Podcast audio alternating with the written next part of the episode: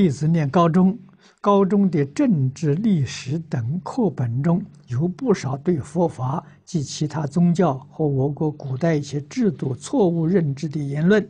请问碰到这一类问题，应该是跳过不做，还是放下顾虑，恒顺众生，为了考试而学习做大？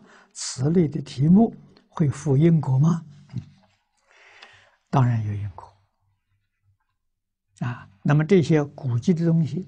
你在应付考试可以随顺，你不随顺，你拿不到分数。啊，但是这些问题呢是大问题，啊，可很可能呢是你终身去研究。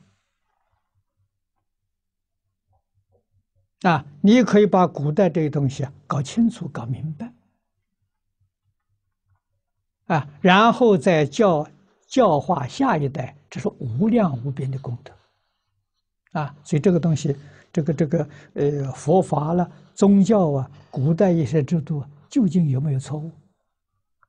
啊，跟现在的东西比较一下，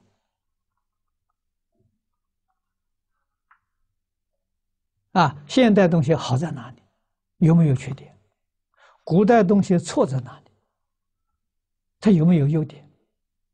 啊要用很客观的态度啊去思维。